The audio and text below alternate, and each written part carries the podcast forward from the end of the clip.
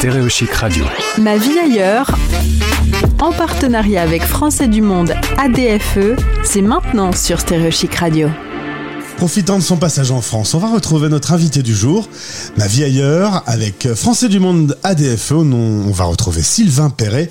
Comme Pierre, il y, a, il y a une origine euh, commune avec Pierre? Non, pas vraiment. Dommage.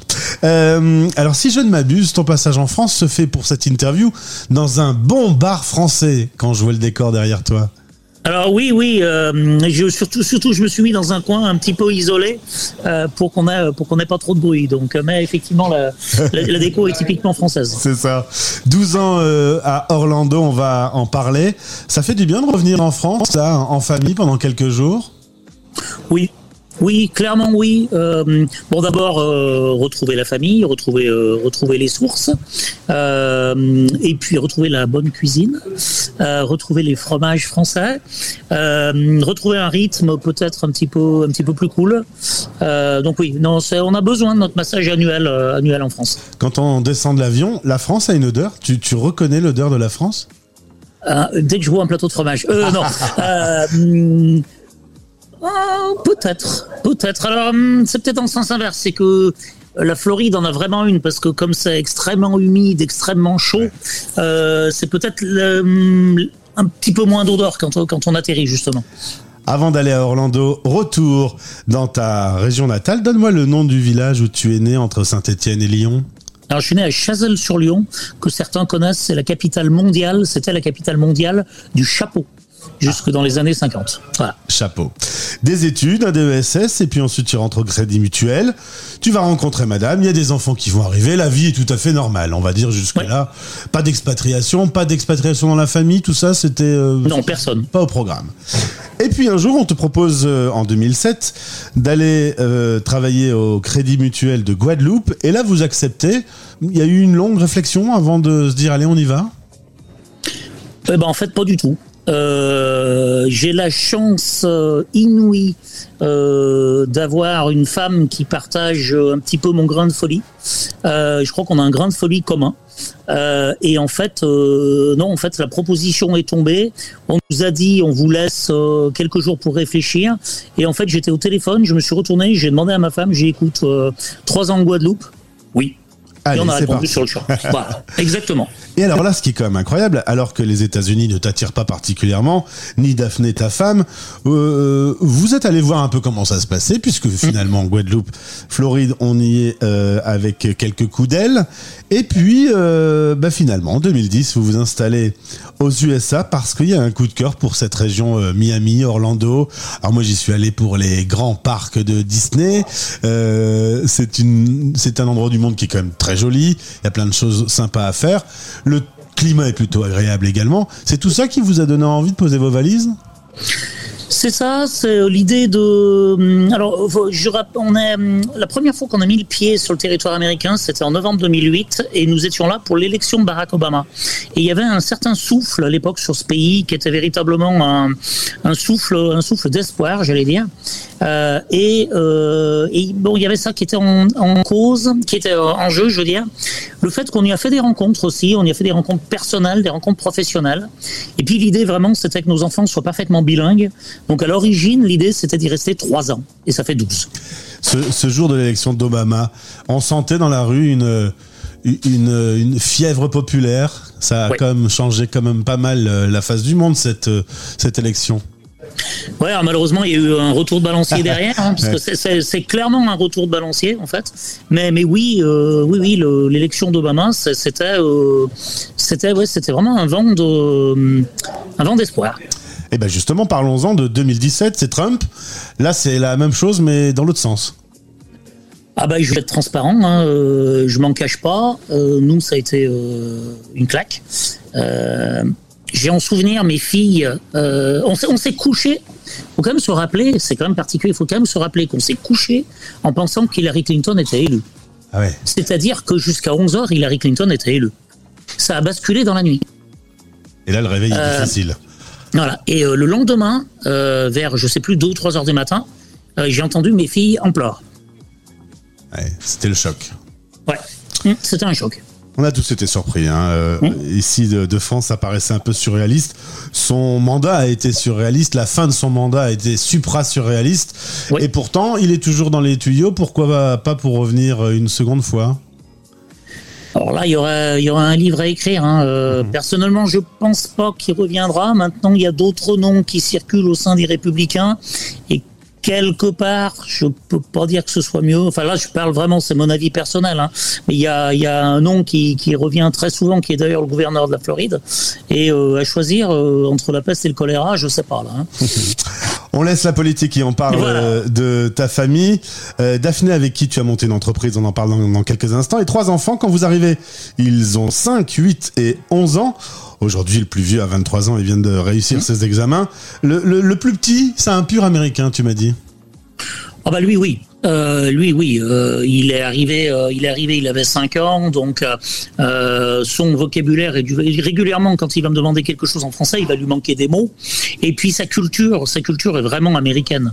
J'ai pas d'exemple qui me viennent vraiment à l'esprit comme ça, mais il aborde les, les choses la façon américaine. Et des fois, d'ailleurs, il me dit, ils sont, régulièrement, il me dit, ils sont bizarres, ces Français. Ah, c'est dingue. Alors, régulièrement, je le rappelle, je dis, tu te rappelles que tu es toujours Français. Euh, donc, euh, donc euh, lui, lui, ne se considère pas du tout comme Français. À la maison, on parle français? Alors, ma femme et moi parlons français entre nous. Nous leur parlons en français. Entre eux, il y a dix ans qu'ils parlent en anglais. Il y a un sujet qui te tient à cœur, on va en parler. Depuis le 2019, les relations se sont tendues entre la France et les USA. Et euh, la durée du visa était passée de 60 à 25 mois.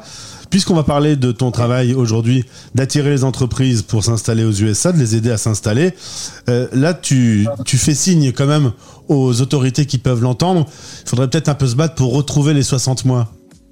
Oui, alors je tire la, la sonnette d'alarme sur ce sujet. Hein. Ça fait longtemps que je tire la sonnette d'alarme. Je communique euh, beaucoup sur les réseaux sociaux à ce sujet. J'ai eu la chance d'être invité il y a une semaine au Sénat euh, par deux sénateurs euh, pour lors d'une lors d'un meeting sur s'implanter aux USA et où était présente l'ambassadrice des États-Unis à Paris. J'ai été invité. Malheureusement, la rencontre avec l'ambassadrice n'a pas pu se faire, mais clairement, j'attire l'attention sur sur la problématique de ce visa qui a été réduit à 25 mois pour les entreprises, pour les entreprises entrepreneur, 25 mois, c'est trop court. Euh, je veux dire, entre 25 et 60 mois, il y a, d'autres options. Ça peut être 36, ça peut être 48, forcément, 60, ça serait mieux. Euh, mais, euh, et là, ce qu'il faut, c'est que, en fait, les deux pays co collaborent. Parce que c'est un traité bilatéral réciproque. et la notion ici qui est importante, c'est la réciprocité. Et en fait, il y a une incompréhension entre la France et les États-Unis, parce que les règles administratives sont assez différentes. et les États-Unis ont donné cette sanction en disant, vous traitez pas très bien nos investisseurs américains en France, et eh ben on va faire, pareil, pour les investisseurs français aux États-Unis. Et là-dessus, il y, aurait beaucoup, beaucoup, beaucoup à dire. Moi, ce que j'attire juste aujourd'hui, c'est de dire euh, aux instances, euh, aux instances dirigeantes, il y a un problème. Euh, la, les investisseurs français aux États-Unis représentent la France, sont représentent la, le savoir-faire français. et là, en l'occurrence, ce problème-là doit être repris en compte. Depuis que vous êtes arrivé, ta femme et toi aux USA, vous travaillez sur euh, une société qui accompagne les entreprises françaises qui veulent soit s'installer, soit se développer, créer une filiale aux USA. Comment ça se passe concrètement? On entre en contact euh, à quel moment avec vous Qu'est-ce que vous pouvez apporter comme service? Bah, on entre en contact. Euh, les, les, gens, on a, on j'écris beaucoup. J'ai même écrit un livre hein, qui s'appelle euh, euh, S'implanter aux États-Unis avec les visas d'entrepreneurs. donc les, les, gens rentrent en contact avec nous. J'allais dire souvent dès, dès vraiment le, tout début du, du, projet. Des fois, ça va aller jusqu'à adapter même leurs produits. J'ai un truc qui sonne. ça va aller jusqu'à adapter même leurs leurs produits. Euh, ça va euh, leur trouver un local, les aider dans le recrutement. Euh, ça peut être, voilà, c'est très très large. Les missions sont très larges. Ou aussi leur trouver une entreprise à racheter. C'est aussi une de nos activités historiques. Quelqu'un plutôt que de créer de A à Z et de réinventer la roue, des fois la solution c'est de racheter une entreprise dans le même domaine de façon à récupérer le personnel, récupérer la clientèle, récupérer le matériel et s'implanter beaucoup plus facilement en fait. C'est facile justement de s'implanter d'avoir cette philosophie de travail américaine quand on est français? On a beaucoup de réussites. Euh, bon, d'abord, dans certains domaines, les Français sont quand même vraiment très forts. Euh, on pense assez naturellement euh, aux arts de la table, à l'alimentation, etc., à la cuisine. Donc on a des très très belles réussites là-dedans. Mais les Français sont très très très forts en informatique. Euh, vraiment, euh, les, les, écoles d'informatique euh, françaises sont top. J'ai par exemple des très très bonnes réussites aussi dans le bâtiment. J'ai vu des ébénistes faire de l'or. donc est-ce que c'est après à partir du moment où, où on est travailleur, il va y avoir des limites. Il faut quand même forcément maîtriser la langue. et ça, ça peut être une des limites des fois des Français. mais sinon, globalement, on a de bonnes réussites. Hein.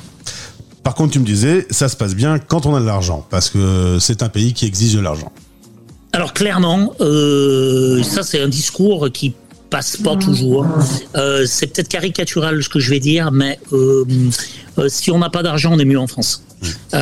clairement, faut pas, faut bien se rappeler qu'aux États-Unis, il n'y a pas de retraite, il n'y a pas d'assurance santé, il n'y a pas de vacances, il n'y a pas de congés payés, il n'y a pas de pont, il euh, y a pas, il y a plein de choses qui ne sont pas là. Euh, euh, globalement, j'allais dire que si aujourd'hui vous gagnez 2500 euros en France, si vous venez vivre à Orlando, il faut viser à peu près 6000 par mois, 2500 euros, 6000 dollars par mois pour avoir un train de vie à peu près équivalent. Et je parle d'Orlando. Et on m'a récemment dit que les prix en plus avaient énormément grimpé ces derniers mois, Covid plus crise.